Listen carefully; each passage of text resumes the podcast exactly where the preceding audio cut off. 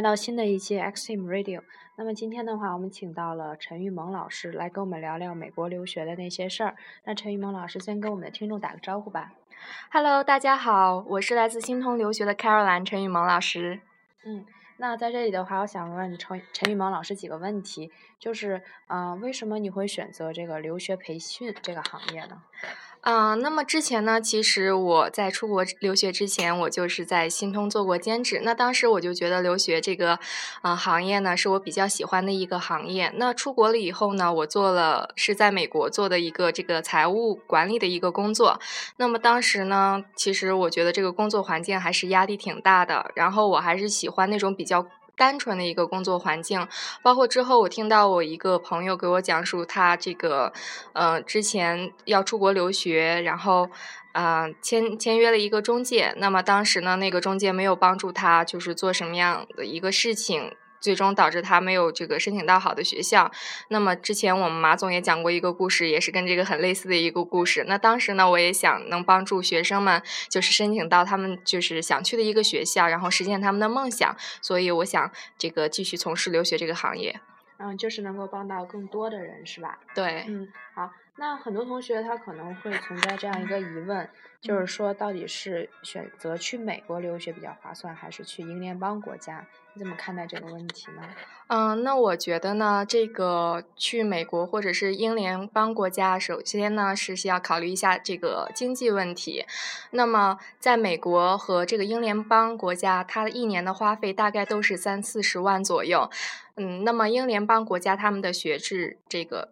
我们就研究生来讲啊，他们的学制会稍微就呃稍微短一些，就是一年。那么美国它像这个金融和会计专业，他们是一年到一年半。那么像一些理工科这样的专业呢，是要需要两年。所以如果是就这个成本来讲的话，那。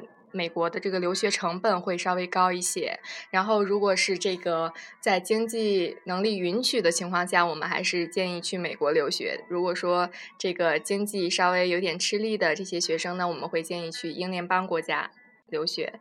嗯，那刚才说过了，就是出国留学花费会很高。那很多人现在会考虑这样一个问题，就是留学成本这么高，然后那是不是还要出国呢？就是在出国之后能不能收回自己这个成本？比如说那十年、二十年都赚不回自己这个学费，那就没有必要出国了。很多人是这么想的，你怎么看待这个问题呢？嗯，那现在确实有很多人考虑这个留学成本的问题。毕竟我们在这个美国，不管是美国还是这个英国，花费一年都得到三三四十万这个样子，嗯，这个成本还是挺高的。那我们不要想这个在短期内能收回这个成本，就算我们这个在美国留学完能找到一份工。工作那其实这个起薪，如果是回国工作的话，这个起薪也大概是在十万到二十万这个样子。嗯，如果是短期收回这个成本，嗯，可能是不大，嗯，不大可能。嗯，对，不大可能的。嗯，那但是呢，我们这个出国留学的这些学生呢，他们这个综合素质还是不错的。我们在国外不仅是，呃，能学到一些知识，还要。嗯，还开阔了自己的视野，包括怎么处理问题的这些能力。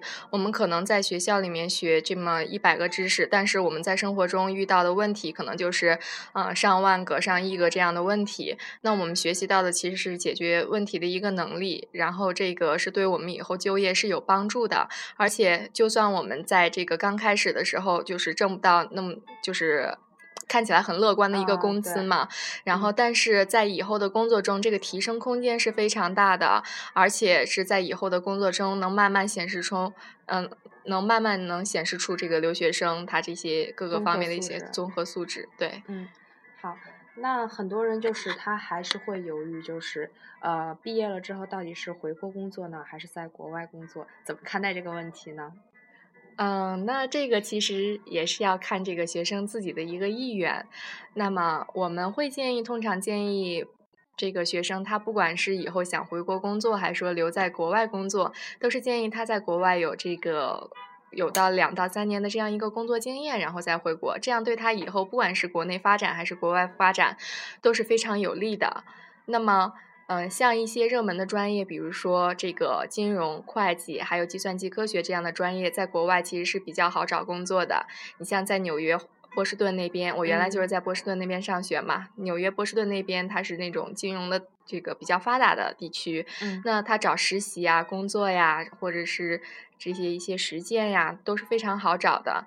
那我们会建议这些学金融会计的学生呢，先在这个国外先去找一些工作，然后像学这种计算机科学这种理工科的学生呢，像在这个五大湖地区或者是加州地区是比较好找工作的。然后我们也是会建议像学习这种专业的学生呢，考虑首先优先考虑这些地区，然后能在希望能在他们在上学期间呢，就找一些这个实习或者实践的工作，然后毕业之后对他们的找工作都是有帮助的。嗯，那我知道这个陈雨萌老师在这个澳洲和美国都生活过，对吧？嗯，那你更。喜欢哪座城市呢？嗯，其实这两座城市来讲都有自己不同的特色，然后两座城市我其实都是两个国家我都是很嗯喜欢的。那么像美国呢，它就是我觉得啊，我自己的就是，嗯、觉得美国这边比较适合这个年轻人发展。嗯嗯，就像我现在是，嗯，可能是三十岁左右嘛，然后这个觉得还是应该奋斗一下，我会选择美国。然后这个像英联邦国家呢，可能他的生活节奏比较缓慢。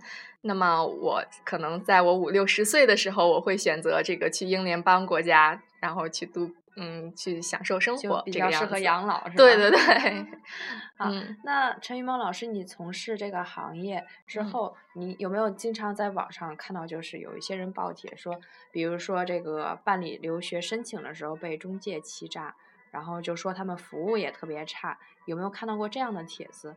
然后呢，现在遇到家长的话，他们警惕性会不会和原来相比更高，然后更难沟沟通了呢？嗯，对，我进入这个留学行业以后呢，我会经常就是听一些学生还有家长跟我说，然后是嗯被什么中介欺诈呀，或者说遇到什么嗯黑中介这样的问题，然后家长的警惕性就是。就是现在肯定是会更高一些，但是这些我们都是可以理解的。那毕竟，如果是家长选择在这个嗯新通办理留学的话，那他肯定是对比了很多家，可能是十几家中介，然后最后选择了我们。那这证明这家长对我们是非常信任的。所以，这个为了能跟这个家长就是产生更多的信任，我。通常会就是把那嗯个学生在国外遇到的一些真实的问题，先反馈给家长，先告诉他们，让他们去了解这些问题，然后就是家长能会更信任我们一些，所以这个我觉得嗯还好。就是嗯反映最真实的情况，是对吧？嗯好，谢谢陈雨萌老师。非常感谢陈雨萌老师给我们带来啊、呃如此精彩的分享，谢谢。啊，那希望下次能给大家带来更精彩的分享，拜嗯拜。拜拜。